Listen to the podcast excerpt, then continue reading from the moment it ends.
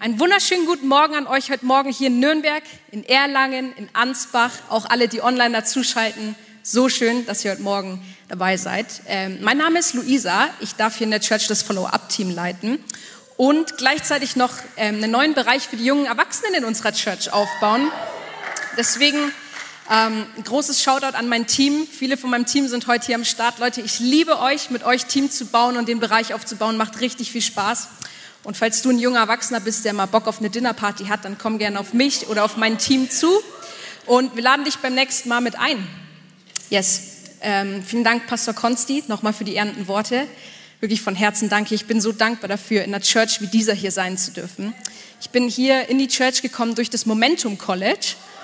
Ähm, das erste Jahr dort hat mein Leben verändert. Deswegen, falls du noch die Möglichkeit hast, dich anzumelden, du bist Student, du bist irgendwie gerade mit der Ausbildung oder sowas fertig, dann nutzt die Chance, melde dich da noch an, weil das erste College-Jahr hat mein Leben so verändert, dass ich gleich drei Jahre geblieben bin. Und ja, ich bin einfach dankbar, in der Church sein zu dürfen, wo die Leiter sich so viel Zeit nehmen, in uns zu investieren, in uns Studenten zu investieren, in, in die Teamler zu investieren. Deswegen möchte ich einfach noch mein großes Dankeschön aussprechen an, an meine Leiter vom College und auch hier in der Church. Danke an, an Edgar Breitenbach, an Anna Kaufmann, an Jonzi Kopping in Erlangen und auch an dich, Pastor Konsti. Ey, wirklich, wir haben in der Church hier dieses Vorrecht, Leiter zu haben, die sich die Zeit nehmen, das Beste in Menschen zu sehen. Die gucken nicht nur, was sie mit ihren menschlichen Augen sehen, sondern die schauen, was Jesus in den Menschen sieht und setzen dieses Potenzial frei. Sonst würde ich heute nicht hier stehen, deswegen vielen Dank dafür. Ich würde sagen, bevor ich in meine Predigt einsteige, bete ich noch mal kurz. Oh, Herr Jesus, ich danke dir so sehr dafür, dass du heute Morgen hier bist. Jesus, wir laden deine Gegenwart einfach ein, dass du kommst und jeden Einzelnen heute Morgen hier berührst. Heiliger Geist, wir beten, dass du zu jedem persönlich sprichst an diesem Tag. Und Jesus, wir geben dir allein die Ehre. Du sollst mitten unter uns thronen und wir geben dir den Ehrenplatz. Amen. Amen. Amen. Ich habe gleich zum Anfang von meiner Predigt gleich mal eine Bibelstelle für euch. Und zwar hat mir Gott in meiner Predigtvorbereitung eine Bibelstelle aufs Herz gelegt. Deswegen dürft ihr jetzt gleich mal eure Bibeln aufschlagen, falls ihr echte dabei habt oder geht an euer Handy, ich kenne das. Ähm, auch in Erlangen, Ansbach, auch online, hol mal deine Bibel raus und schlag mal auf Matthäus 14, 22 bis 31. Matthäus 14, 22 bis 31, das wird unser Schlüsselvers von der, äh, von der Predigt. Und sogleich nötigte Jesus seine Jünger an das Schiff zu steigen und, von, äh, und vor ihm ans jenseitige Ufer zu fahren, bis er die Volksmenge entlassen hätte. Und nachdem er die Menge entlassen hatte, stieg er auf den Berg, um abseits zu beten. Und als es Abend geworden war, war er dort allein. Das Schiff aber war schon mitten auf dem See und litt Not von den Wellen und dem Wind, stand ihnen entgegen. Aber um die vierte Nachtwache kam Jesus zu ihnen und ging auf dem See. Und als die Jünger auf den, äh, ihn auf dem See gehen sahen, erschraken sie und sprachen, es ist ein Gespenst und schrien vor Furcht. Jesus aber redete sogleich mit ihnen und sprach, seid getrost, ich bin's, fürchtet euch nicht. Petrus aber antwortete ihm und sprach, Herr, wenn du es bist, so befiehl mir zu dir aufs Wasser zu kommen. Da sprach er, komm. Und Petrus stieg aus dem Schiff, ging auf dem Wasser, um zu Jesus zu kommen. Als er aber den starken Wind sah, fürchtete er sich. Und da er zu sinken anfing, schrie er, Herr, rette mich. Jesus aber streckte sogleich die Hand aus, ergriff ihn und sagte, du Kleingläubiger, warum hast du gezweifelt? Ja, die Bibelstelle, die fängt da an, wo gerade die Speisung der 5000 endet. Das heißt, Jesus und Jünger haben gerade ein Riesenwunder getan, 5000 Menschen mit ähm, nur fünf Broten und zwei Fischen gesättigt und wollen weiterreisen, wie sie das so gemacht hat. Die sind immer zusammen rumgepilgert. Und ähm, gleich am Anfang der Stelle ist mir persönlich dieses Wort stark ins Auge gefallen, weil da steht, Jesus nötigte die Jünger, auf die andere Seite zu fahren. Jesus nötigte die Jünger, ohne ihnen ins Boot zu steigen und schon mal vorauszufahren in die Gegend Genezareth. Und die Frage, die ich mir gestellt habe, ist, was dachten die Jünger, wie halt Jesus darüber kommt? Ich weiß jetzt nicht, ob sie dachten, er läuft dann eine Woche darüber und ist dann eine Woche später dann irgendwie da oder beamt sich auf die andere Seite vom See. Ähm, aber ich dachte mir so, wieso nötigte Jesus die Jünger das zu tun? Ja? Nötigen bedeutet jemanden eigentlich keine andere Wahl zu lassen. Das heißt, Jesus hat sie mehr oder weniger gezwungen, schon mal ohne ihn vorzugehen. Äh, und wie wir in der Bibelstelle weiterlesen, erfahren wir ja auch, dass die Jünger in den Sturm geraten. Also wieso sollte Jesus die Jünger nötigen, ohne ihn loszufahren Und dann geraten sie auch noch übelst in Unwetter und in den Sturm und Jesus ist nicht bei ihnen. Ja? Vielleicht dachte sich Jesus so, ah, wenn dann der Sturm da ist, nicht, dass ich seekrank werde, das wird dann vielleicht unschön auf dem Boot oder so. Ähm, vielleicht wusste Jesus auch nicht, dass dann Sturm kommt und dachte sich so, ich bete jetzt mal für die Jünger, wird eine gute Zeit, die kommen schon gut rüber. Aber nein, so ist es nicht. Jesus wusste ganz sicher, dass dieser Sturm auf die Jünger zukommen wird. Und Jesus ließ die Jünger ohne sich vorausfahren, weil er wusste, dass es ihren Glauben stärken wird. Ich habe heute Morgen die Frage an dich. Ich weiß nicht, vielleicht fühlst du dich manchmal so in Erlangen oder in Ansbach, vielleicht auch online. Du bist Gottes Willen gefolgt. Ja, du hast gebetet, du hast dir der Zeit genommen, du hast gesagt, Gott, dein Reich komme, dein Wille geschehe im Himmel so auch auf Erden. Zeig mir den nächsten Schritt für mein Leben. Und du warst bei Next Steps und du hast rausgefunden, okay, ich sollte diesen Schritt gehen und du fängst an, mit Gott vorauszulaufen. Aber auf einmal kommt ein Sturm und du denkst dir so, was soll das denn jetzt? Ich bin doch Gottes Willen gefolgt. Ich habe doch Herr, ich habe doch darauf gehört, was du zu mir gesagt hast. Wieso ist denn da jetzt ein Sturm? Wieso ist da alles auf einmal total crazy? Was soll das? Wisst ihr, die Jünger, die waren auf dem richtigen Weg. Jesus hat ihnen gesagt, geht voraus. Sie sind seinem Willen gefolgt. Sie sind dem Willen Gottes gefolgt. Aber Gott lässt diesen Sturm bewusst zu in dem Leben von den Jüngern, um ihren Glauben noch mehr zu festigen, um ihren Glauben noch mehr Tiefe zu geben. Und ich glaube, dass Gott es heute Morgen auch zu dir sprechen will.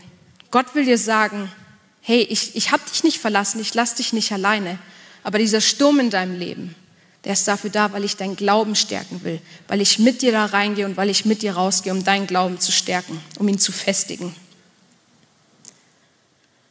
In 1. Petrus 1, Vers 6 bis 7 steht, dann werdet ihr euch jubelnd freuen, die jetzt eine kurze Zeit, wenn es sein muss, traurig seid, in mancherlei Anfechtungen, damit die Bewährung eures Glaubens, der viel kostbarer ist als das vergängliche Gold, das doch durchs Feuer erprobt wird, Lob, Ehre und Herrlichkeit zufolge habe bei der Offenbarung Jesu Christi. Also Jesus spricht zu uns, wir werden Anfechtung haben in der Welt. Und ich glaube, ich muss dir das heute Morgen nicht mal sagen, dass du Anfechtung haben wirst. Ich glaube, du weißt es ganz genau, dass man im Leben durch Stürme geht und dass nicht immer alles einfach ist. Aber das, was wir verstehen müssen, ist, dass Gott bewusst manchmal Stürme in unserem Leben zulässt, um unseren Glauben zu bewähren. Weil in der Bibel steht, dass der Glaube das Kostbarste ist, was wir haben können. Also lass mir das heute Morgen zusprechen. Wenn Gott dich in diesen Sturm geführt hat, dann wird er dich auch wieder rausführen. Die Jünger sind also auf dem Boot, sind ziemlich weit draußen. Ne, alles ist gut, die sind da drauf, machen vielleicht gerade irgendwie Feschbar, ne, essen irgendwie ein Stück Käse und denken sich, Wisst ihr noch, als wir gerade die 5000 da gesättigt haben, voll das crazy Wunder. Ähm, und dann lesen wir, dass auf einmal ein Sturm losgeht. Und die Jünger sind im Boot und Panik bricht aus und sie denken sich, wir müssen uns an der Reling festhalten, alles geht den Bach runter, ich sehe da einen Riesenwind, ich glaube, da kommen richtige Wellen. Und dann auf einmal, mitten in diesem Sturm, kommt Jesus auf sie zu. Ja? Mitten in den Wellen, in dem Wind, im Wirbelsturm, wir wissen nicht, wie der Sturm aussah, aber ich glaube, er war ziemlich heftig, kommt Jesus felsenfest auf dem Wasser auf sie zugelaufen. Und man könnte jetzt meinen, die Jünger freuen sich übelst, weil sie viel mit Jesus erlebt haben, aber sie reagieren nicht so, sondern wir lesen, dass sie schreien und sagen, ah, ein Gespenst. Ja, die Jünger haben Angst, weil sie denken, Jesus ist ein Geist, der auf dem Wasser zu ihnen läuft. Und ähm, daraufhin sagt Jesus in Vers 27, seid getrost, ich bin's, fürchtet euch nicht. Ja? Seid getrost, fürchtet euch nicht, ich bin's. Und wie nicht anders zu erwarten ist natürlich Petrus, der darauf antwortet. Ich weiß, ich glaube, ich wäre nicht so wie Petrus. Ne? Ich hätte wahrscheinlich geschrien, oh mein Gott, das Gespenst kann reden. Aber Petrus hat gesagt, Petrus, sagt in, in, äh, Petrus hat zu Jesus gesagt, Herr, wenn du es bist, so befiehl mir, zu dir aufs Wasser zu kommen. Wir haben keine Ahnung, wieso Petrus die Frage gestellt hat. Es wird uns da nicht erklärt. Auf jeden Fall sagt er zu Jesus, wenn du es bist, dann befiehl mir, zu dir aufs Wasser zu kommen. Und in Vers 29 antwortet Jesus ihm darauf und sagt, da sprach er, komm. Und Petrus stieg aus dem Schiff und ging auf dem Wasser, um zu Jesus zu gehen. Petrus, ne? ein ehemaliger Fischer, der sich wahrscheinlich mehr mit Wasser auskennt als wir, mehr mit dem See auskennt, mehr mit dem Meer auskennt, der ähm, Gegebenheit von, von Stürmen auf der See, steigt aus dem Boot und geht auf Jesus zu und tut das Unmögliche und ist Herr über Elemente in diesem Moment und läuft auf Wasser zu Jesus zu und hat dort auf dem See eine absolut übernatürliche Begegnung mit Jesus Christus selbst. Und darüber will ich heute mit euch sprechen, wie der Predigtitel schon verrät. Eine Begegnung mit Jesus. Aber wie? Wie kann ich Jesus begegnen? Ja? Wir lesen, wie Petrus Jesus begegnet auf dem, äh, auf dem See. Aber vielleicht hast du nicht viel mit Wasser zu tun, du magst es nicht. Du hast jetzt nicht vor, irgendwie ein Tretboot auf dem Dutzendteich zu buchen und nach dem Gottesdienst mal selber auszuprobieren, ob es funktioniert. Dann habe ich für dich heute Morgen mal drei Punkte, wie du Jesus persönlich begegnen kannst. Und der erste Punkt ist, steig aus dem Boot. Mach das jetzt, sag mal deinem Nachbarn, steig aus dem Boot. Sehr schön, das macht ihr super. Steig aus dem Boot. Ich will euch heute Morgen mal eine persönliche Story aus meinem eigenen Leben mit reinnehmen, weil es mir Gott einfach so aufs Herz gelegt hat, so ein bisschen zu teilen, was Gott in meinem Leben getan hat. Ähm, ich bin wie so viele Christen, würde ich mal sagen, in der christlichen Familie aufgewachsen. Ne? Wir sind zusammen in den Gottesdienst gegangen, wir haben vorm Essen gebetet, wir waren richtig heilig unterwegs und alles war super gut. Aber als ich dann so 14 wurde, habe ich langsam meinen Bezug zum Glauben verloren. Ne? Ich habe aufgehört, in den Gottesdienst zu gehen. Ich habe irgendwie keine christlichen Freunde mehr gehabt. Gott war für mich so, ja, einfach keine Person, in der ich im Alltag einen Gedanken verschwendet habe. So. Und ähm, für mich war Gott eher so der letzte Strohhalm. Wenn alles in meinem Leben den Bach runtergegangen ist, war er noch die eine Person, die ich hatte, die ich anklagen kann und fragen kann, wieso läuft mein Leben so schlecht? Du bist an allem schuld. Und mit 17 wurde ich dann mit der Schule fertig also mit meiner schulischen Ausbildung, Hauswirtschaft, yeah. Ähm, und ähm, ich wollte nicht weitermachen mit der Hauswirtschaft. Ich meine, es ist eine gute Sache, aber es war nicht so mein Ding. Und ähm, die meisten von meinen Freunden wussten, wie sie weitermachen wollen. Die haben eine Ausbildung gemacht, noch dran gehängt, ne? die sind arbeiten gegangen, haben Geld verdient, die sind nochmal studieren gegangen oder sonst was. Und ich saß allein daheim und dachte mir, ich habe keine Ahnung, was ich mit meinem Leben anfangen will. Ich habe keine Ahnung, was mit meinem Leben ist. Ich weiß nicht, was da kommen soll. Und irgendwie fühlt sich einfach alles so leer an. Und wie so schön ich immer gemacht habe, habe ich einfach wieder Gott angeschrien, habe gesagt, du bist so gemein, alle anderen haben einen Plan für ihr Leben, ich sitze hier, ich habe keinen Plan, was ich machen soll und habe ihn einfach angeklagt.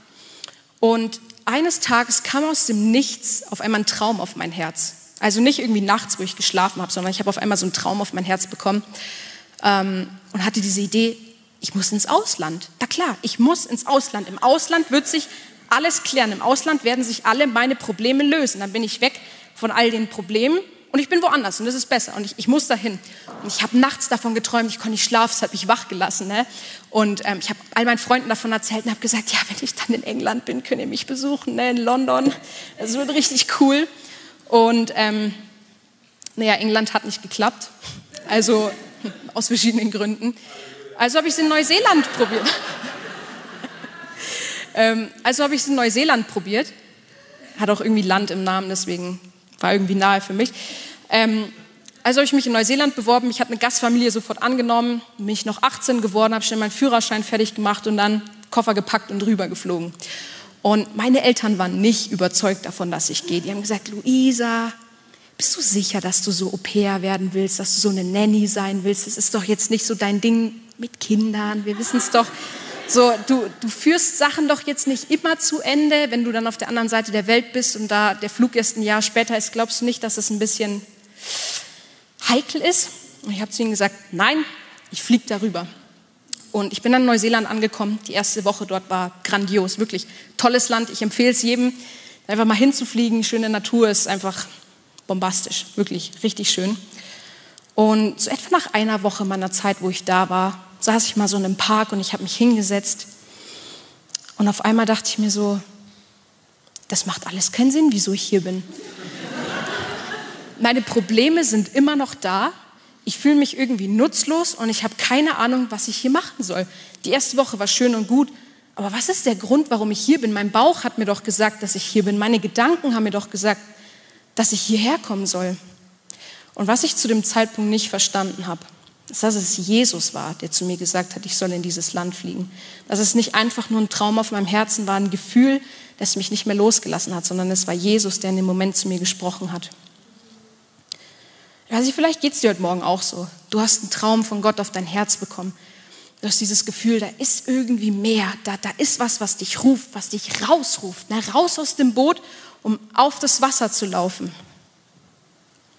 Und ich will dir heute Morgen einfach zusprechen, dass es Jesus ist, der dich da ruft. In Jesaja 43, Vers 1 steht, und nun so spricht der Herr, der dich geschaffen hat, Jakob, und der dich gebildet hat, Israel. Fürchte dich nicht, denn ich habe dich erlöst. Ich habe dich bei deinem Namen gerufen. Du bist mein. Ich habe dich bei deinem Namen gerufen.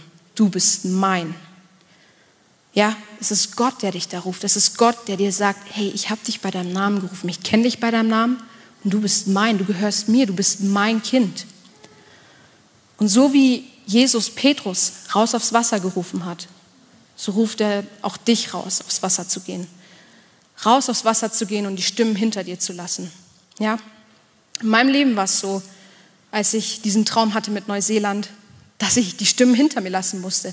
Meine Freunde, die haben das Beste für mich gewollt und auch meine Eltern. Aber die haben sich alle gefragt, ob es das Richtige ist und haben immer gesagt, Luisa, bist du dir ganz sicher, dass du da hingehen willst? Bist du dir wirklich sicher, dass dein Englisch so gut ist? Bist du dir sicher, dass du so weit fliegen möchtest? Bist du dir sicher, dass es dein Ding ist?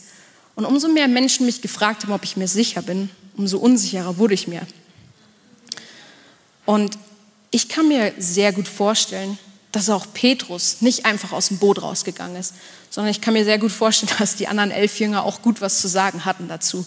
Ich kann mir vorstellen, dass die Jünger zu Petrus gesagt haben, Petrus, ganz ehrlich, wenn das ein Geist war, der uns zugerufen hat, dann kann der dich auch aufs Wasser rausrufen. So, ne? das, ist, das macht doch irgendwie keinen Sinn. Ne? Petrus, mach das lieber nicht. So, geh, geh, mal nicht aus dem Boot. Du kannst auch gar nicht schwimmen, hat mir dein Bruder erzählt.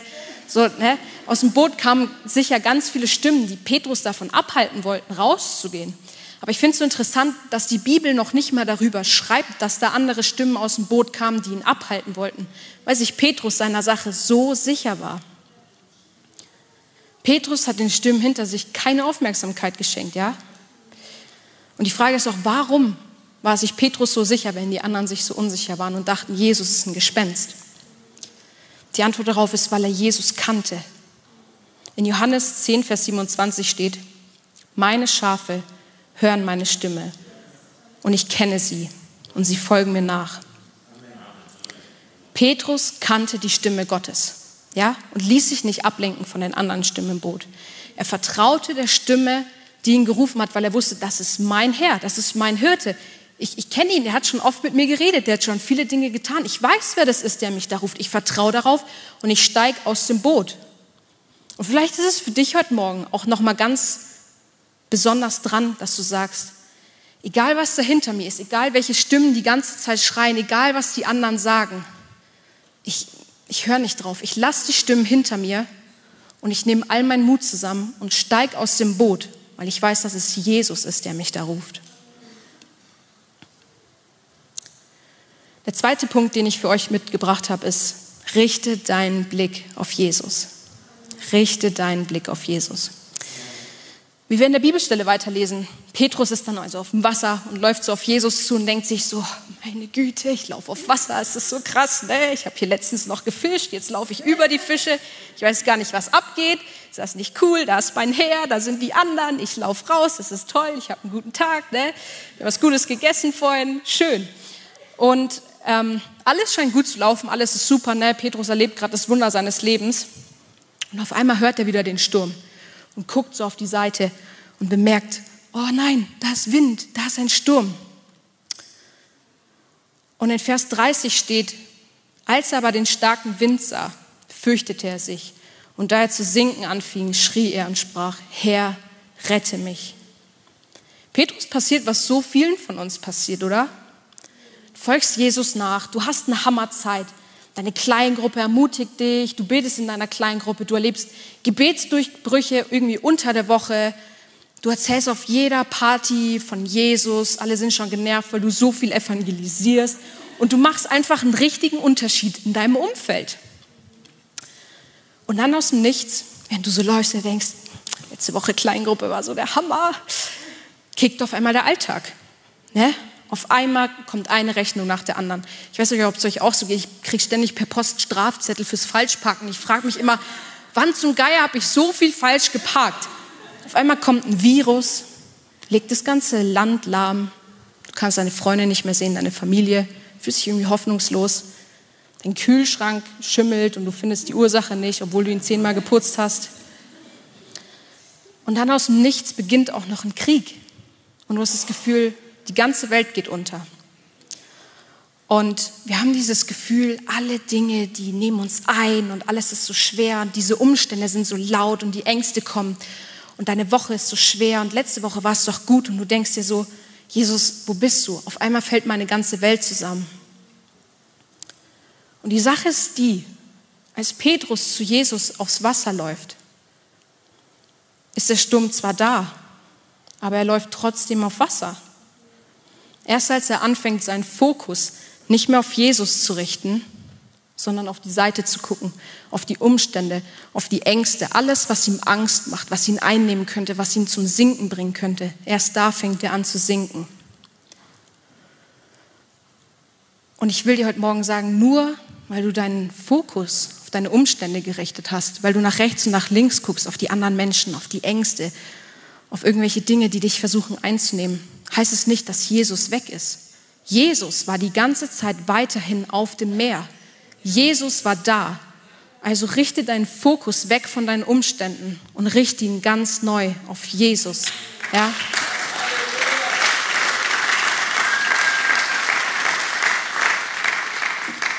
Ich will dir das auch nochmal ganz neu zusprechen. Hey, du in Erlangen, vielleicht bist du heute Morgen reingelaufen und du denkst dir so, ich habe keine Ahnung, was ich machen soll. Mein Kind macht in der Schule irgendwie die ganze Zeit Probleme. Ich, ich weiß nicht, wie ich mit meinen Rechnungen klarkommen soll oder sonst was. Hey, ja, die Sachen sind da, aber Jesus ist da. Also richte deinen Blick auf Jesus, weil er wird dir aus diesem Sturm heraushelfen. Jesus ist immer da.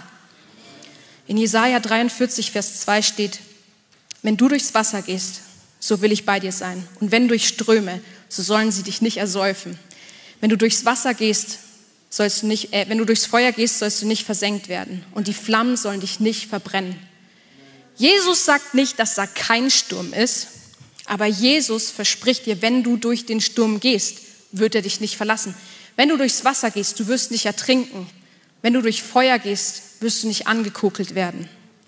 Jesus ist da, ja? Und abgesehen von all den Umständen, Stürmen, den Herausforderungen in deinem Leben, die dich konfrontieren und dies, dies weiterhin tun werden. Vergiss nicht, deinen Fokus auf Jesus zu richten und fixiere deine Augen auf seine, weil er schaut auf dich die ganze Zeit. Und ich finde es so stark, dass in Vers 31 die sofortige Antwort von Jesus darauf ähm, kommt, nachdem Petrus ruft und sagt, Herr, ich habe ich hab meinen Blick auf die Umstände gerichtet, ich fange an zu sinken, steht da, Jesus aber streckte sogleich die Hand aus, ergriff ihn und sprach zu ihm, du Kleingläubiger, warum hast du gezweifelt? In anderen Übersetzungen steht auch, sofort streckte Jesus seine Hand aus und half Petrus aus dem Wasser. Das heißt, selbst wenn wir unseren Blick abwenden, selbst wenn wir mal kleingläubig sind, wenn wir auf die Dinge neben uns gucken, wir müssen nur seinen Namen rufen und er hilft uns aus dem Wasser. Also richte deinen Blick auf Jesus, heute vielleicht zum ersten Mal in deinem Leben, aber vielleicht auch noch mal ganz neu. Und somit will ich zum letzten Punkt meiner Predigt kommen. Punkt 3. Deine Begegnung wird zum Zeugnis. In Vers 32 und 33 steht, und als sie in das Schiff stiegen, legte sich der Wind.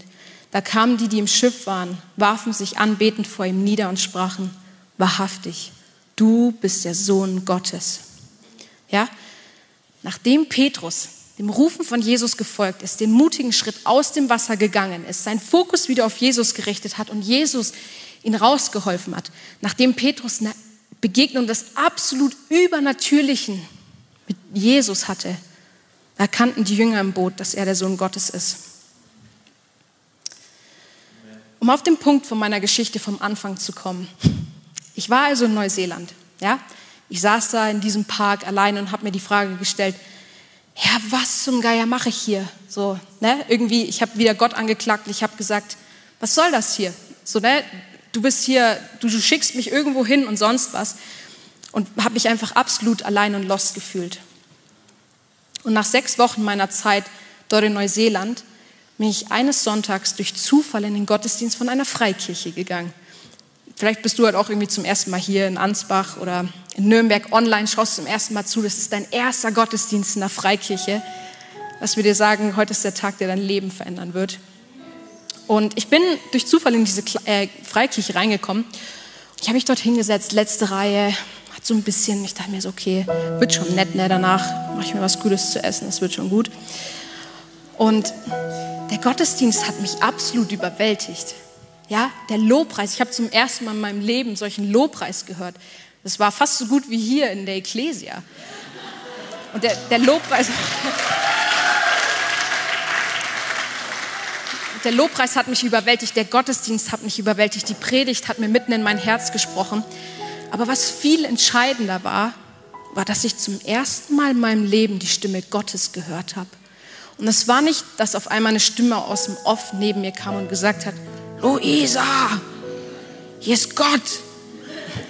Nein, Gott spricht auf viele verschiedene Arten und Weisen. Er ist sehr kreativ damit. Ich liebe das an ihm. Und Gott hat zu mir gesprochen mit einem lauten Gedanken in meinem Kopf, wo ich einfach wusste, das sind nicht meine eigenen Gedanken. Ich denke nicht so. Und diese Stimme in meinem Kopf hört sich anders an als die Gedanken, die ich sonst so habe. Und die Stimme Gottes hat zu mir gesagt, Luisa, ich habe dich hierher geführt ich habe einen Plan für dich, ich habe dich hier in dieses fremde Land geführt, damit du keinen anderen Anhaltspunkt mehr hast, außer mich.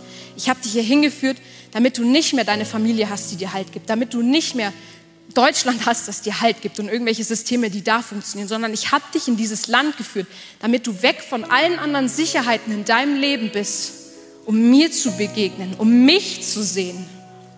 Und Jesus hat zu mir gesagt, Luisa, du bist nicht alleine. Ich habe einen Plan für dein Leben. An dem Tag hat mir Gott die Berufung, die auf mein Leben liegt, offenbart und mir gesagt, was er möchte, was ich in der Zukunft tue. Und ich war so da, ich habe Rotz und Wasser geheult, ich will nicht lügen, wirklich, ich saß da nicht. Ja, habe einfach nur geheult. Und dann hat der Pastor einen Aufruf gemacht. Und vielleicht weißt du nicht, was es ist. Ein Aufruf ist, wenn der Pastor am Ende einer Predigt ähm, dich einlädt, dein Leben ganz neu Jesus zu geben und ihn als dein Herrn und Erlöser anzunehmen. Und er hat es also gesagt und hat gesagt, kannst dann auf drei deine Hand heben und meine Hand war schon bei eins oben. Ich habe gesagt, ja, egal was, ja, ich will diesem Jesus nachfolgen, egal was ist, ich folge diesem Jesus nach. Und was ich dir damit sagen will, ist, die Stimme, die ich hörte, war die Stimme meines Herrn. Es war die Stimme von Jesus. Er hat mich aufs Wasser gerufen, raus aus dem Boot und raus aufs Wasser. Er hatte einen Plan von Anfang an für mein Leben. Da, wo ich dachte, dass alles hoffnungslos ist, wo ich dachte, ich bin halt ein hoffnungsloser Fall, ich habe keinen Plan, was ich machen soll. Da hat er zu mir gesagt, nein, ich sehe dich, ich kenne dich, ich habe dich bei deinem Namen gerufen, du bist mein und ich habe einen Plan für dein Leben. Er hat mich raus aufs Wasser geholt, er hat mich an meine Hand gehalten und rausgezogen. Und ich glaube, es sind einige hier heute Morgen, denen Jesus ganz neu begegnen will. Jesus will dir persönlich begegnen. Du sitzt nicht einfach nur hier und bist irgendein Himpfli-Pimpfli, wie Konsti so schön sagen würde, sondern du bist Gottes Kind und er sieht dich und du bist nicht ohne Grund hier. Du schaust den Livestream nicht ohne Grund. Jesus will zu dir sprechen. Und was so faszinierend war, nachdem ich mein Leben Jesus gegeben hatte, wo ich meine Hand gehoben habe und gesagt habe, Jesus ist mein Herr, ich folge ihm nach, komme was wolle, hat sich auf einmal alles verändert. Mein Leben hat sich verändert, meine Zukunftspläne haben sich verändert, wer ich war, hat sich auf einmal verändert. Ich bin nicht die gleiche geblieben. Ich habe mich von innen nach außen verändert. Und auf einmal hat sich auch mein Umfeld verändert. Und glaubt ihr wirklich, dass ich nach diesem Aufruf, nach diesem Moment nach Hause gegangen bin und an meiner Gastfamilie vorbei so, hallo, schön euch zu sehen, bin in mein Zimmer rein.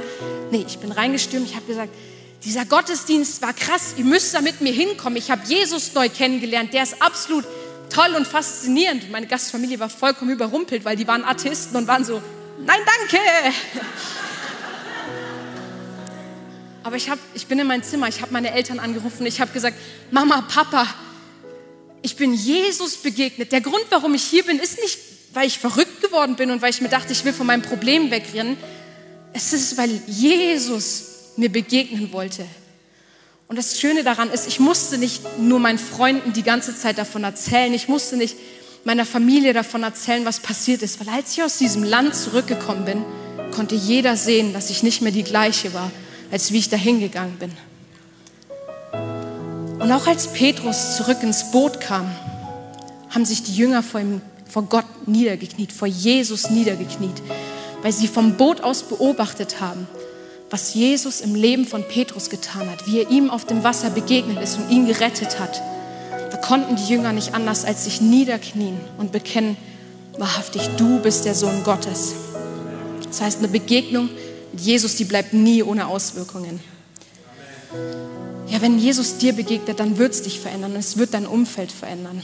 In Apostelgeschichte 1, Vers 8 steht, sondern ihr werdet Kraft empfangen, wenn der Heilige Geist auf euch gekommen ist. Und ihr werdet meine Zeugen sein in Jerusalem und ganz Judäa und Samaria bis an die Enden der Erde. Die Bibel sagt, wir werden seine Zeugen sein. Wir werden Zeugnis geben von dem, was der Herr in unserem Leben getan hat. Und unser Leben wird ein Zeugnis sein.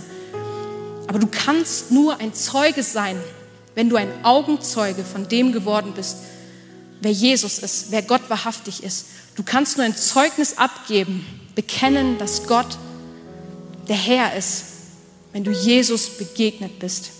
Und wenn du ihm begegnet bist, dann wird der Heilige Geist dir die Kraft geben, dieses Zeugnis rauszutragen.